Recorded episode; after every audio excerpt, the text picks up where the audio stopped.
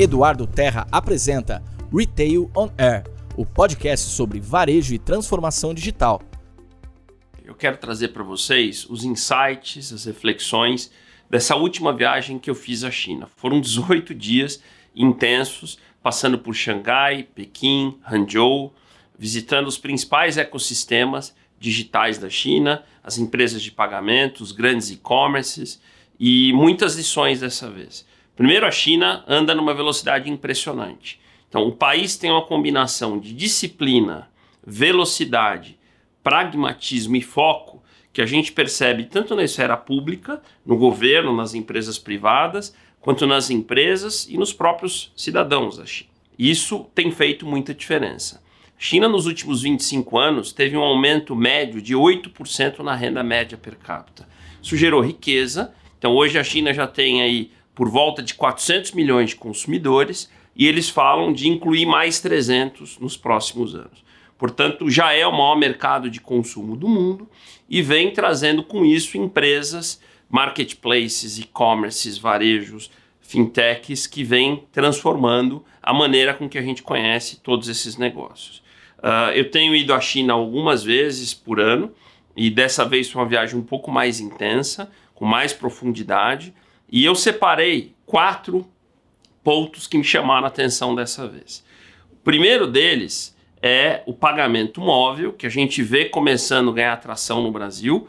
Pagamento P2P, usando a, o QR Code, uh, que para o consumidor tira atrito na hora de pagar, para o varejista tira custo e reinventa a cadeia toda. Só que enquanto a gente discute o QR Code, o NFC e as soluções no Brasil e no Ocidente, eles já estão em outra etapa.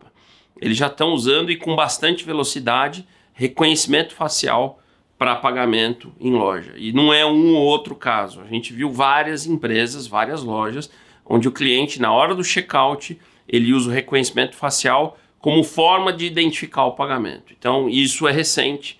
De um ano para cá, isso avançou bastante. O segundo ponto que me chama a atenção e tem a ver um pouquinho com a discussão das cidades e do país e da poluição e do trânsito é o quanto eles estão investindo nas chamadas cidades inteligentes, que combina diminuição de poluição e diminuição de trânsito. As cidades que eu frequento, uh, Hangzhou, por exemplo, tiveram uma melhora muito grande de fluxo de trânsito. Hangzhou é a cidade mais inteligente da China, usando câmeras, inteligência artificial e uma série de outros instrumentos. Então, aquela China lá das Olimpíadas de Pequim, que a gente tem como referência, poluída, que a gente mal enxergava o céu, ela cada vez menos existe dessa maneira.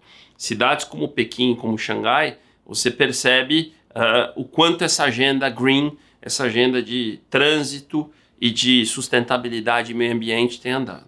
Terceiro ponto, e a gente teve uma, uma, uma agenda com os maiores especialistas do mundo em 5G, é, é essa questão da quinta geração de telefonia móvel, que lá já começou. As primeiras antenas na China começaram a ser instaladas em junho e a gente vê essa discussão andando numa velocidade muito grande. Eu vou gravar um vídeo nas próximas semanas só sobre, sobre 5G e a gente vê com a velocidade e esse pragmatismo chinês o quanto isso vai acontecer rápido.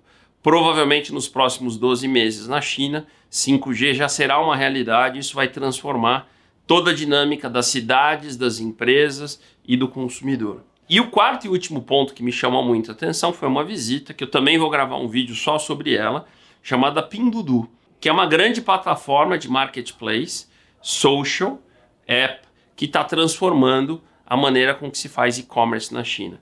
Os números recentes mostram que a Pindudu já é o número 2, perdendo só para o Alibaba, mas já passando a JD, com uma proposta de valor completamente diferente que eu vou detalhar para vocês num vídeo uh, num futuro breve. E o que é impressionante é que enquanto a gente fala de Alibaba, de JD, dos grandes marketplaces, a gente já vê a disrupção desses modelos por empresas como a Pindudu. O fundador da Pindudu já é o décimo homem mais rico da China, é uma das empresas de maior valor de mercado e, pasmem, ela foi fundada em 2015. Em 2018 abriu capital e já é um dos grandes conglomerados da China. Isso acho que mostra um pouco o quanto as coisas acontecem rápido e de forma que a gente fica um pouco assustado. Eu tenho dito que ir à China é um exercício, uh, um privilégio de poder ir a um futuro, um futuro de 3, 4, 5 anos, entender o que está acontecendo com varejo, com pagamento, com consumidor e ter a oportunidade de voltar para o nosso país em tempo de tomar decisões estratégicas, revisando modelos de negócios e testando uh, estratégias diferentes. Eu acho que esse é o grande exercício que a China nos proporciona. Eu vou gravar uma série de vídeos sobre alguns temas mais focados para poder compartilhar aqui com vocês no canal.